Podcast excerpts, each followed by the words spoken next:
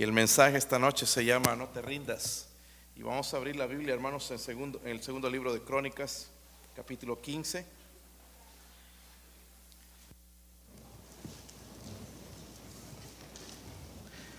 Si está, ese es el tema para este año. Sirvamos a Dios, eh, que no sea nada más un año.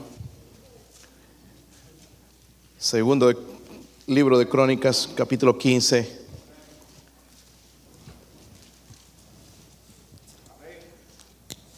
Ando medio ciego hoy, hermanos, o que mis lentes andan medio mal y ya no puedo comprar otros. Voy a tener que usar los lentes normales, así me voy a ver más viejito, van a decir, este, como me dijo mi hija, creo fue mi hijo. Eh, pero, eh, em, así que no, voy a ver a los que están durmiendo esta noche. Buenas noches. Ah, versículo 7. Si lo tienen, hermanos. Leamos todos juntos. Mire lo que dice. Ponga el sentido. Dice, pero esforzaos vosotros y no desfallezcan vuestras manos, pues hay recompensa para vuestra obra. Miren, versículo corto, pero dice mucho. Primero dice, esforzaos vosotros, no desfallezcan vuestras manos, pues hay que recompensa para vuestra obra. Esto es palabra de Dios, hermanos. Es, cuando Él lo dice es mucho más importante. Padre, oro Señor en esta noche que use a su siervo, Dios mío, ayúdeme a predicar su palabra en el poder del Espíritu, Señor. Eh, ruego, por favor, Dios mío, que nos hable, Señor. Eh, hable, Señor, a su iglesia, Señor, como usted me ha hablado a través de, este mensaje, de estos versículos, Señor, de estos pasajes, estas ilustraciones. Señor, eh, lo pongo en sus manos, Señor, y que su Espíritu se encargue de convencer, de convertir, de transformar, de animar, Señor. Ruego, Padre, por favor, por su presencia, Señor. Gracias le damos en esta noche, Señor, que su nombre sea exaltado en el nombre de Jesucristo. Amén. Pueden sentarse, hermanos. So, Vince Lombardi dijo, los ganadores nunca renuncian y los que renuncian nunca ganan. So, nunca jamás vas a encontrar en, la- en una librería una biografía de grandes desertores. Nunca vas a ver que una persona reciba trofeos por ser un gran desertor. En la Biblia también hay otro ejemplo, hermanos, de, y el libro tiene su mismo nombre, de un hombre que es conocido por su perseverancia. Su nombre es Job. Su nombre es Job y en, en Job capítulo 1 versículo 2 dice la Biblia, en todo esto no pecó Job cuando le vinieron esas cosas, porque nosotros podríamos decir que la tenemos mal. Pero Job, hermanos, después de Jesucristo es la persona que ha sufrido más en toda la historia de la, humanidad. Diez velorios el mismo día, su, eh, sus, su- sus- sus posesiones, después también su salud, se perdió todo. El diablo atacó con todo, con toda la furia del infierno, lo quiso destruir, pero vemos la perseverancia de este hombre. Y la Biblia da, hermanos, el récord de todo lo que él hizo, porque dice, no, en todo esto no pecó Job, ni atribuyó a Dios despropósito alguno. Él entendía que detrás de esa prueba, de esos problemas, de esas circunstancias, había un propósito divino. Eh, si, si hay alguien, hermanos, que- que está, que debería tirar la toalla, es Job, no nosotros. Job tenía los motivos, hermanos, para tirar la toalla. Se murieron sus hijos, se, se- se- perdió todas sus cosas, hermanos, quedó en la calle y de paso le dio una enfermedad que le afectaba desde la punta de la cabeza hasta los pies, todo y le dolía, se rascaba y de paso su mujer viene y le dice, y retienes tu integridad. Uno espera, hermanos, como varón, cuando está casado, cuando las cosas van mal, que la esposa venga y se ponga de lado y decir, todo va a estar bien, aguanta, soporta. Dios tiene un propósito, sigue confiando en Dios. Pero no, ella le dice, maldice a Dios y muérete. Todavía retienes tu integridad después de todo lo que te está pasando. Pero Job va a responder con sabiduría y le dice que recibiremos de Dios el bien y el mal no lo recibiremos. Por eso, hermanos, cuando oramos, no debemos decir esto, yo tengo fe de que todo me va a ir bien. Job tenía fe y no todo le fue bien. Después de un tiempo fue restaurado.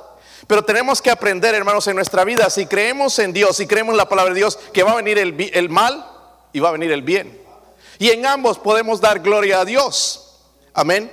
En ambos tenemos que aprender a dar gloria a Dios y estar agradecidos con Dios. Quizás hay hermanos aquí que están a punto de renunciar a su matrimonio. Están pensando en el divorcio. Están pensando en separarse. Ya lo ven como la solución. Y déjenme decirle que esa no es la solución. Recordemos las palabras de Dios, hermanos, cuando nos casamos hacemos un pacto con Dios, no con los hombres. Y decimos hasta que la muerte nos separe. Y esto hay muchos testigos que lo escuchan, pero dentro de todo eso, hermanos, estamos haciendo un pacto con Dios. Y una promesa de amar en enfermedad, en tristeza, en pobreza.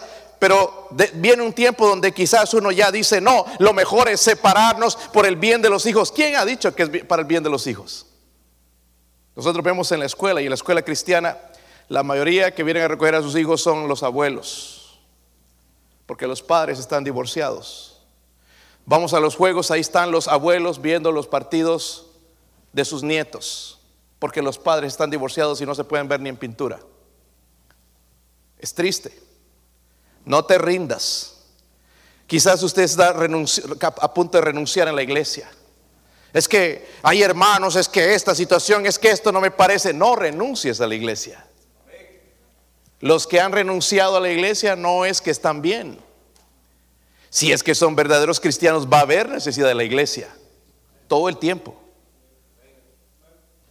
Algunos quizás están pensando en renunciar a Dios. No, es que Dios no me contesta, tengo esta oración ya hace tiempo y Dios no me contesta. No te rindas. El Señor habló en Lucas 18 de la necesidad de orar siempre y no desmayar no desmayar. Quizás la respuesta, hermanos, está más cerca de lo que nosotros pensamos. No dejemos de orar, no dejemos de, la oración, no dejemos la confianza en Dios. Dios es fiel a sus promesas. No nos rindamos, hermanos. Cuando estamos por rendirnos, el Señor nos da una señal. Una señal, recordar que Jesús sufrió por nosotros. Él podía haber dicho, no, esto es mucho dolor, porque él ya sabía, él siendo Dios, el sufrimiento, el dolor que era ser clavado, atravesado. Eh, cuando pusieron esa corona de, espinas, él ya sabía de antemano todo ese dolor que iba a sufrir. Y podía, podía decir, Padre, mejor envía a los ángeles y hace otra cosa, cambiemos el plan. No, pero él no se rindió por usted y por mí. Eso nos recuerda en Hebreos 12, el, versículo 1 al 3, dice, por tanto nosotros también teniendo un derredor nuestra tan grande nube de testigos, despojémonos de todo peso del pecado que nos asedia y corramos con paciencia la carrera que tenemos por delante. Pero es interesante lo que dice después, puestos los ojos en Jesús. Y hermanos, este es el mejor momento de poner los ojos en Jesús. Porque nos pueden fallar los hermanos, les puedo fallar yo, yo, pero Dios no les va a fallar. Nos falla la economía, nos falla, nos fallan las cosas, nos fallan los planes, pero Dios no falla. Y dice, puestos los ojos en Jesús, el autor y consumador de la fe, el cual por el gozo puesto delante de él, ¿cuál es el gozo puesto delante de él? Éramos nosotros. Sufrió la cruz sufrió la cruz. Menospreciando el oprobio y se sentó a la diestra del trono de Dios. Considerad aquel que sufrió tal contradicción de pecadores contra sí mismo para que vuestro ánimo no se canse hasta desmayar. Mi hermano y mi hermana, no te rindas en cualquier cosa que estás pensando dejar. No te rindas. hay, hay varios factores, hermanos, que nos empujan a veces a renunciar. Número uno, el abatimiento. Cuando hablo de eso, hermanos, me refiero al desánimo. ¿Quién no se desanima aquí? Todos nos desanimamos. ¿Sí o no? La situación en la casa, la situación con los hijos, la situación en el trabajo, quizás la situación política, nos desanimamos. Quizás la salud no nos dan los resultados que esperamos y estamos batallando con algo en nuestra salud que ya no tiene remedio y nos desanima. Comenzamos, hermanos, en la carrera de la vida y quizás ahora comenzamos comprometiéndonos en, servir en la iglesia bautista la fe, en tomar un ministerio, en tratar de ser fiel, en meterme en un ministerio, en ya venir a la oración, en ya venir a ganar almas, en ya venir a todos los servicios en la iglesia. Empezamos, hermanos, emocionados, pero poco a poco esa emoción se va yendo. Cuando no recibimos, hermanos, los resultados que nosotros esperamos en la vida, nos desanimamos. O incluso, hermanos, cuando, miren, en el ministerio sucede así, hermanos. Cuando vemos que la gente no aprecia, ya estamos pensando en renunciar. Bienvenido al ministerio. Son más reveses que cosas buenas a veces. Y podemos desanimarnos. La solución, hermanos, para el desánimo es una iglesia que anima, no que desanima. A propósito, hermanos, tenemos que aprender a darnos palabras de ánimo, no desanimarnos. Por ahí a veces escuchamos comentarios, hermanos, que no son de un cristiano. Miren en 1 de Tesalonicenses 5, versículo 11. Saca aquí, ¿verdad, hermanos? No hay nadie durmiendo todavía. Estoy así como ciego, este, pero. Primera Tesalonicenses 5, 11. ¿Sí lo tienen? Dice, por lo cual, ¿qué? Animaos unos a otros. Escuchen, no, no, no, no, lean muy rápido la Biblia, por eso es que a veces no la, no puede hacer efecto en nuestro corazón. Me está diciendo que animaos ¿Cuántos se han desanimado? ¿Han venido a ver la iglesia desanimados alguna vez? Somos pocos, ¿verdad? Como siempre. ¿Y cuántos de los desanimados a veces han recibido unas palabras de desánimo? Ok. Creo que todos, ¿verdad? Y a veces, como dice el chavo, sin querer queriendo. ¿Sabe que el Señor nos habla, hermanos, de usar las palabras sazonadas con sal? Tenemos que aprender a usar nuestra lengua. A mi hijo le había regalado una camisa que decía, si no tienes algo bueno que decir, mejor cierra la boca.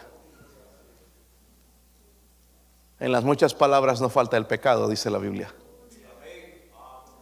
Hay gente que habla como loro y todo lo que dice, hermanos, es vano. Mejor callarse. Yo, yo no me molesto. Miren, hermanos, hay gente que se molesta con mis hijos que son callados. Yo prefiero que estén callados a que estén diciendo tonterías a que vayan a ofender a alguien. De, perdido nunca les van a ofender porque no hablan. ¿Verdad? Seguro se van a casar con una lorita. Así sucede, ¿verdad? Un callado se casa con una que habla mucho. Creo que es al revés. Hermanos, la iglesia debe ser para venir a animarnos.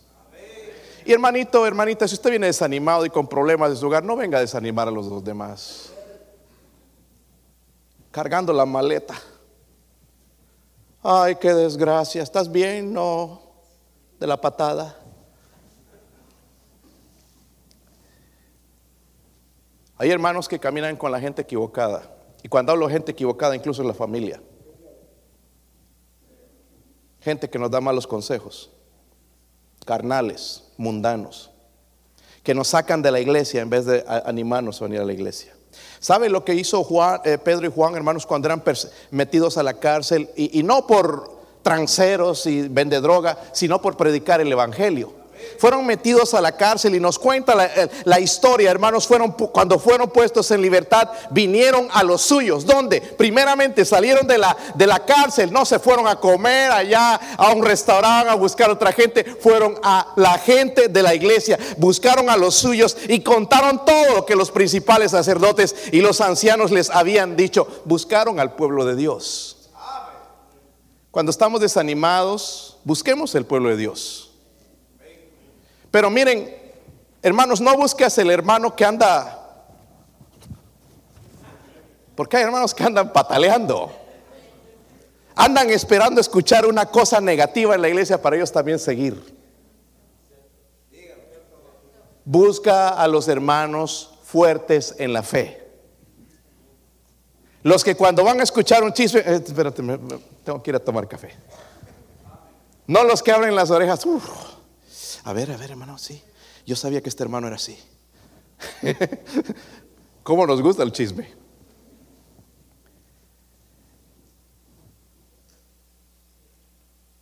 La iglesia debe ser un lugar donde nos animamos. Ustedes deberían animarme a mí también cuando me ven desanimado.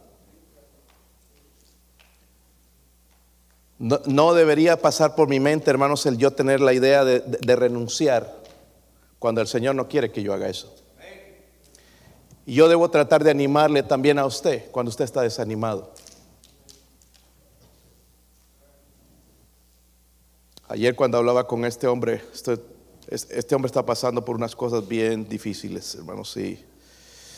Es jovencito, tiene niños así, escalerita pequeñitos, recién casado y está pasando por algo y poco a poco se está abriendo. Y veo casi sus lágrimas por salir cuando me habla, porque está sufriendo. Y ayer le hice una pregunta, no sé ni por qué se le... ¿Has pensado en quitarte la vida? Estoy pensando eso está pasando por sufrimiento. ¿Y cuánta gente está pasando por esas cosas, hermanos? Y, y me dijo, yo ni siquiera sé, no estoy ni, seguro que soy salvo. He estado en la iglesia, pero ni siquiera sé que estoy seguro que estoy, soy salvo. Y tenemos pocos minutos, entonces mira, lo primero que tenemos que hacer es asegurarnos de la salvación. So, la, la próxima vez que lo vea, o si puedo hablar con él en esta semana, ¿sabe que tengo que hablar? La salvación. Que se asegure su salvación. Para vencer cualquier otro pecado que lo está agobiando. Porque hay un pecado ahí, hay algo. Y ella poco, ya poco a poco se está por, por abrir. Pero el desánimo, hermanos, nos hace tirar la toalla. ¿Sí o no? Comenzamos entusiasmados y ya no, ya nos desanimamos. Una cosita que sucedió en la iglesia, un comentario que salió por ahí, a veces de alguien que no debería salir, salió y ya es la razón, hermanos, la excusa para irme. Rendirme. Y no sabemos lo que perdemos, hermanos, cuando nosotros dejamos la, casa de Dios. Otro de los factores que nos empujan a renunciar es esto. Dígalo conmigo, la arrogancia. Cuando hablo de arrogancia, hermanos, es el orgullo. Y sí que somos orgullosos.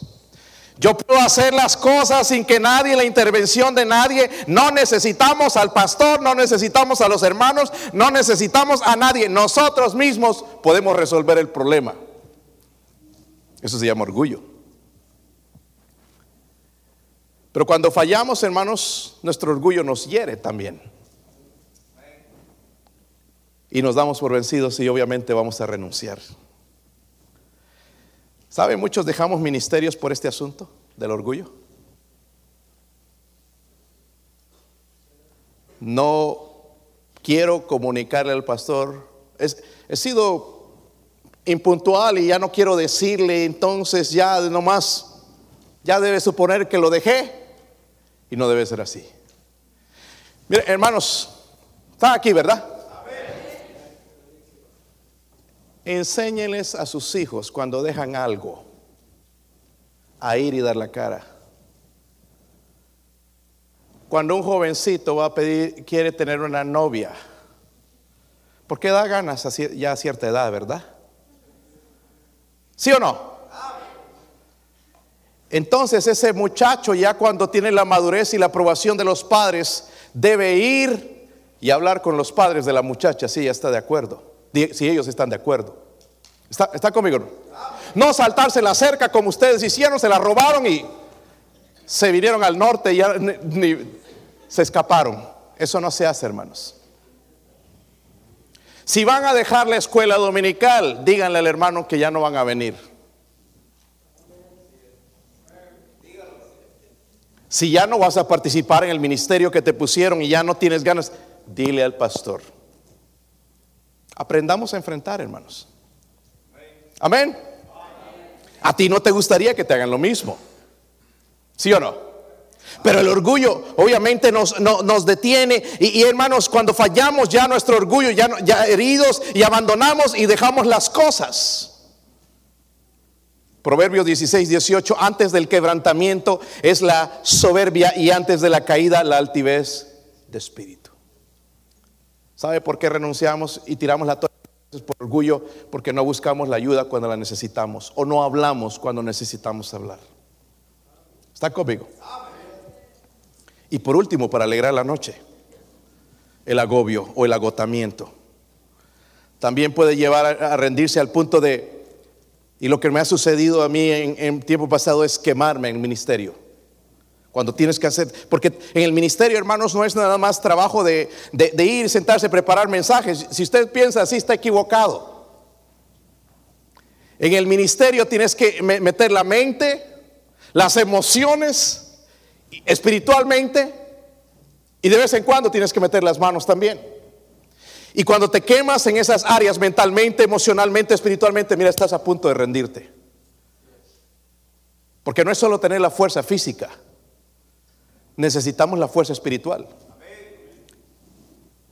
Y debemos mantenernos inmersos, hermanos. Si vamos a estar en el ministerio, metidos en la iglesia, fieles al Señor, debemos mantenernos inmersos en una relación personal con Dios. Y por eso cada vez le repito, hermano, hermana, joven, niño, aprenda a caminar con Dios. La única relación que va a mantenernos firmes es la relación con Cristo. Tenemos que tener una buena relación con la gente, pero nuestra relación con Cristo debe ser la mejor. Si esto no es así, hermanos, nos va, a faltar las fuerzas, porque es una batalla espiritual. Mientras más cerca esté de Él, mejor. Jesús mismo, hermanos, nos daba el ejemplo a nosotros. En Marcos 1.35 dice la escritura, levantándose muy de mañana. Miren, algunos no saben qué es eso. Algunos muy de mañana siguen ahí texteando. Pero él se levantaba muy de mañana, siendo aún muy oscuro, salió y se fue a un lugar desierto y allí oraba. ¿Están conmigo? Como que esto no nos gusta. Es que yo necesito dormir 20 horas, pastor, el doctor me recomendó. Yo no sé qué doctor recomendó eso, porque yo fui hace poco al doctor y lo que a mí sí me dijo, porque yo estaba durmiendo de 5 horas nada más, y mis triglicéridos estaban por el cielo, me dice, ¿estás durmiendo bien? Duermo 5 horas, necesitas dormir 8 horas. entonces tengo que irme a dormir más temprano, para levantarme eh, temprano, ¿entiendes? Porque necesito 8 horas para descansar. Yo ya me estoy poniendo más viejo que ustedes. Pero los jóvenes hoy duermen más que, que, uno, ¿verdad? Pero dice que él se salió oscuro, buscaba un lugar desierto y dice allí, ¿por qué hacía eso el Señor? Porque él quería esa relación con su Padre. Y nosotros es lo que sacrificamos en la mañana. Es lo que sacrificamos en el día y por eso estamos desanimados y esperar a ver cuándo es la próxima conferencia, cuándo el próximo predicador, qué, mensaje voy a ver en el YouTube, cuando mi relación con Dios va a llenar ese vacío que tengo en mi corazón. Dios no está esperando, hermanos, que tú vayas al YouTube y veas una predicación y mostrar qué espiritual eres. No, Dios se va a impresionar cuando lo busques de mañana diciéndole, Señor, yo dependo de ti en este día. Hay muchos pues, problemas, hay muchas tentaciones, muchas cosas. El enemigo es mayor que yo, Señor. Te necesito, Dios. Te necesito en este día. Necesito tus fuerzas, necesito sabiduría para llevar este hogar, necesito fuerzas en mi cuerpo, Señor, para seguir adelante.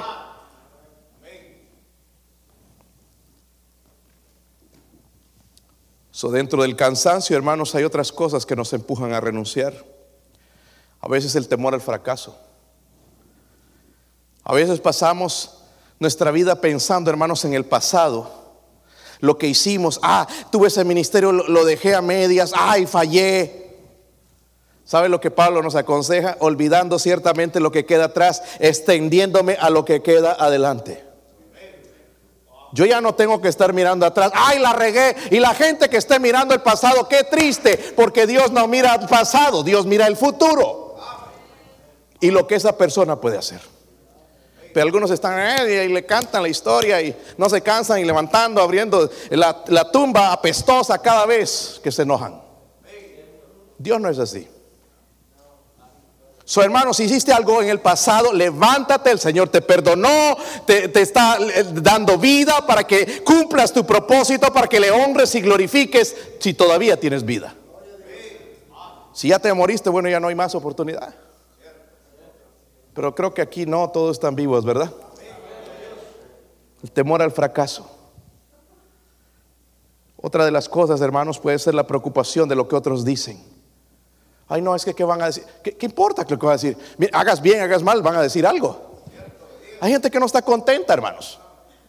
Miren, el, día sábado que les echaron la policía a los hermanos, hay gente que no está contenta con la obra de Dios. Yo no tomé eso, hermanos, gloria a Dios. Digo, cuando me explicaron, ¿no? Que se, se dio una vuelta en U, comió un stop, no. Pero cuando me dijeron lo que había pasado, que alguien llamó por envidia, por maldad, dije, estamos haciendo bien. Y el diablo está enojado. El diablo está enojado. El diablo está enojado con la iglesia bautista de la fe. Eso no esperes, hermano, que para nosotros va a ser todo fácil, todo lindo, todo feliz. Nos va a dar duro y nos va a dar desde adentro, no de afuera. La gente que nos ha dado duro, hermanos, es desde aquí adentro, no de afuera. ¿Todavía no nos hemos dado cuenta de eso? No son los testigos de Jehová, los católicos, lo- lo- los pentecostales. No, no, no. Aquí adentro. Y lo va a seguir haciendo, hermanos. Esto no va a cambiar. Es que allá en la iglesia son hipócritas. Donde quiera que iglesia que vayas, van a haber hipócritas. El Señor Jesús tenía un hipócrita con él, Judas. Si vas a ir a la iglesia perfecta, mira, llegas y ya se arruinó. No hay tal cosa, iglesia perfecta, hermanos. Yo me siento tan triste con gente que, porque no lo han dicho ellos, pero hay siempre los que son los que están ahí pendientes a cosas, saliendo, haciendo comentarios que no son ciertos. Y a veces la, que, la gente que más ayuda es la que más mal paga. Pero es normal. La preocupación, hermanos, de lo que otros dicen. Algunos no podemos superar la crítica. Ay, ¿quién dijo eso? Me voy a sacar el saco a ver quién. Cuando empecé, hermanos, el ministerio yo era así. Porque soy toro fuego. Y estaban hablando mal un, un- un hondureño de mí y, y lo fui a confrontar. Me fui y de hipocresía todavía me llevo la Biblia cuando yo quería ir a agarrarme a golpes. Quería que diga algo y ahí nos, nos damos. Y me gustaba más porque él tenía 80 años y yo tenía... Estoy bromeando, hermanos, no. Abusivo. Pero lo fui a enfrentar y me dijo, no, no, no, no, no, eso no es cierto, pastor. Y ya me di cuenta la clase de persona que era, pero con esos impulsos y empezaban las críticas en el ministerio, que ese pastor es muy joven, esa iglesia, que, y, todas esas cosas me dolían y, y pegaban, gente que venía a la iglesia. Pero ahora he aprendido, hermanos, que tengo que dejárselo al Señor. Yo he escuchado las críticas que algunos de ustedes me han hecho de mí, pero yo se lo dejo al Señor. No gano nada peleando. Proverbios 29, 25 dice, el temor del hombre pondrá lazo, mas el que confía en Jehová será exaltado. Esa es la parte que yo espero. Amén. ¿Van a criticarnos? Sí. Amén. Aquí, sí. Pero nosotros, no, como que tenemos un túnel ahí, ¿verdad? Se, entró por aquí y se salió por allá. Por allá. He escuchado a veces gente que dice, pastor, no es que tengo que defender el nombre. ¿Qué nombre vas a defender, hermanos? ¿Sabe qué? Somos peor de lo que la gente dice. Honestamente, ¿qué queremos defender? Que nos defienda el Señor si Él quiere. Amén. Uh, es gracioso, pero es así. So, la preocupación de los que dicen otros a veces nos desanima también. O el escuchar la voz incorrecta. ¿Saben, hermanos, que el padre de mentira es Satanás? Así como Dios te habla aquí en la iglesia y te dice, mira, cuídate, no tomes esa decisión. Dios, el Espíritu Santo te habla, por otro lado va a ir el diablo. No, poco tú crees eso, es exageraciones, el pastor exagera, no conoce. Hay otra voz. Y tenemos que tener cuidado. En 2 de Corintios 10, 5 dice, derribando argumentos y toda altivez que se levanta contra el conocimiento de Dios y llevando cautivo todo pensamiento a la obediencia a Cristo. Obediencia a Cristo. So, miren, estas cosas, hermanos, pueden hacernos rendirnos. desanimarnos, abandonar el servicio, abandonar nuestros hogares, abandonar la, la oración, abandonar nuestro caminar con Dios. Todas estas cosas pueden estar afectándonos. Leí una historia en el devocional del pan diario. Cuenta la historia de esta señora. En 1952, Florence Chadwick se llamaba ella, intentó cruzar, que eran 26 millas desde la costa de California hasta la isla de Catalina, 26 millas a nado, nadando. Y se, atrevió a hacer la hazaña y como, bueno, preparó el día todo, hizo los, los arreglos Después empezó a nadar una hora, dos horas, tres horas, cuatro horas, imagínense. Alguien iba cuidándola, por, supuesto, ¿verdad? Y así diez horas, once, doce, trece, catorce, quince. Y ya cuando miró al frente estaba lleno de neblina, una neblina pero bien densa. Y como había tanta neblina, se empezó a desubicar y no sabía dónde iba, si estaba yendo bien. Bueno, y dijo, mejor renuncio.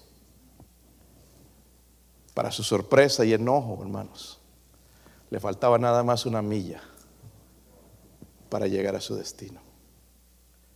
¿Qué les quiero decir con esto?